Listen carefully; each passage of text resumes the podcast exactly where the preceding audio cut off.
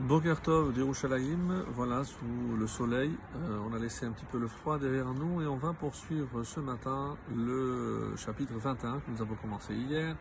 Et il était question, donc, on avait dit, de Tzedaka ou Mishpat, euh, où Dieu insiste sur le fait qu'il préfère la pratique de la justice et de l'équité mieux que euh, toutes les offrandes ou tous les sacrifices que l'on peut apporter. Et euh, avant de commencer, j'aimerais rapporter l'enseignement du Chida magnifique. Le Chida, hein, euh, comme vous le savez, euh, va toujours puiser à des sources un peu plus ésotériques et il nous révèle que d'après le Zohar, la Tzedaka et Mishpat représentent deux de ces firotes, deux des niveaux, on va dire, spirituels par lesquels Dieu se révèle dans ce monde. Et ainsi, il dira que Tzedaka, la Tzedaka représente la dixième séphira, celle de Malchut. Malchut, je rappelle, c'est la royauté qui représente ce monde-ci, incarné par le roi David. Et euh, Mishpat, la justice, euh, il nous révèle donc d'après le Zohar, ça correspond à Tif Eret. Tif Eret, ou le Emet, donc la vérité, qui est incarné par, comme vous le savez, Yarakov, Titen Emet le Yarakov.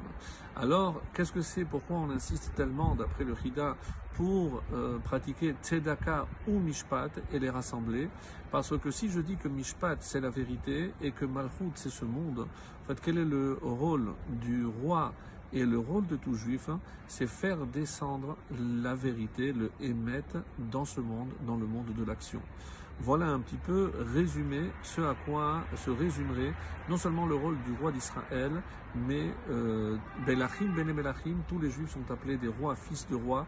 Donc nous aussi, on a notre part dans cette responsabilité, à savoir faire descendre la vérité dans ce monde.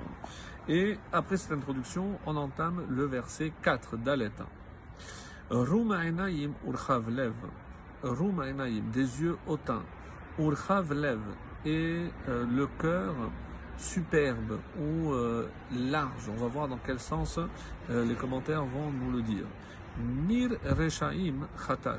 La terre en friche des méchants, cela est péché. Khatat.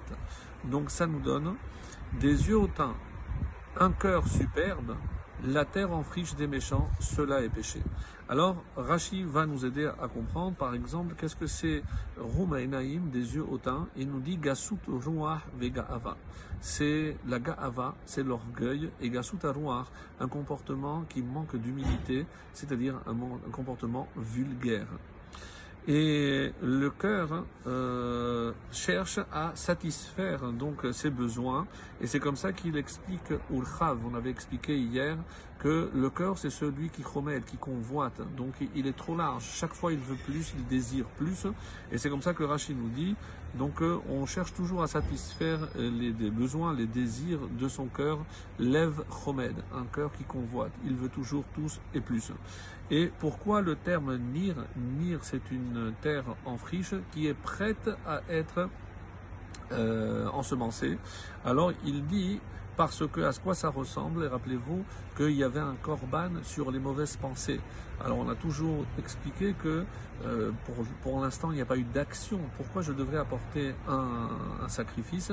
Et entre autres, un commentaire magnifique de, de Rav Dessler nous explique que pourquoi c'est plus dangereux. Quand j'ai réalisé, j'ai fait quelque chose, je peux me rétracter. Je sais que je peux faire teshuva parce que j'ai fait quelque chose. Mais au niveau de la pensée, il n'y a pas de teshuva parce que, à mes yeux, je n'ai rien réalisé, rien fait. Et il donne cette explication à quoi ça ressemble. C'est à une terre qui est prête à ensemencer. Donc le terrain est propice à la faute. Et c'est pour ça que lorsque la Torah m'enjoint d'apporter un korban, c'est pour que je prenne conscience de la gravité même d'avoir eu une mauvaise pensée. Et Voici par exemple, donc on avance le verset 5 qui dit Marchevot charutz ar les motards. Marchevot, ici les pensées dans le sens de projet, les projets charutz, c'est un homme diligent qui s'empresse, zariz, qui s'empresse toujours, mais avec euh, de manière pondérée. Ar les motards n'aboutissent qu'au gain, c'est-à-dire il ne peut que avoir du bénéfice du profit. Vechol hatz ach le marsor. Mais quiconque se hâte ici c'est Hatz comme un rat qui court pour faire quelque chose. Ar les marsor, il ne va que vers l'indigence.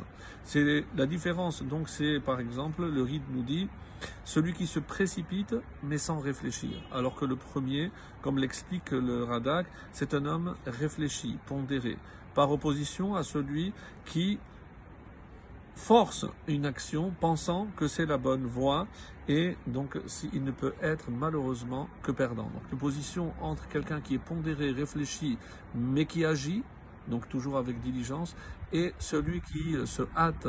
Et souvent, malheureusement, si on avait pris le temps de réfléchir, je suis convaincu qu'on aurait pu éviter beaucoup de mauvaises actions, en tout cas c'est certain, beaucoup de mauvaises paroles. Donc euh, une attitude pondérée, voilà ce, que, ce à quoi nous invite ce matin donc le roi Salomon en vous souhaitant une excellente journée à tous.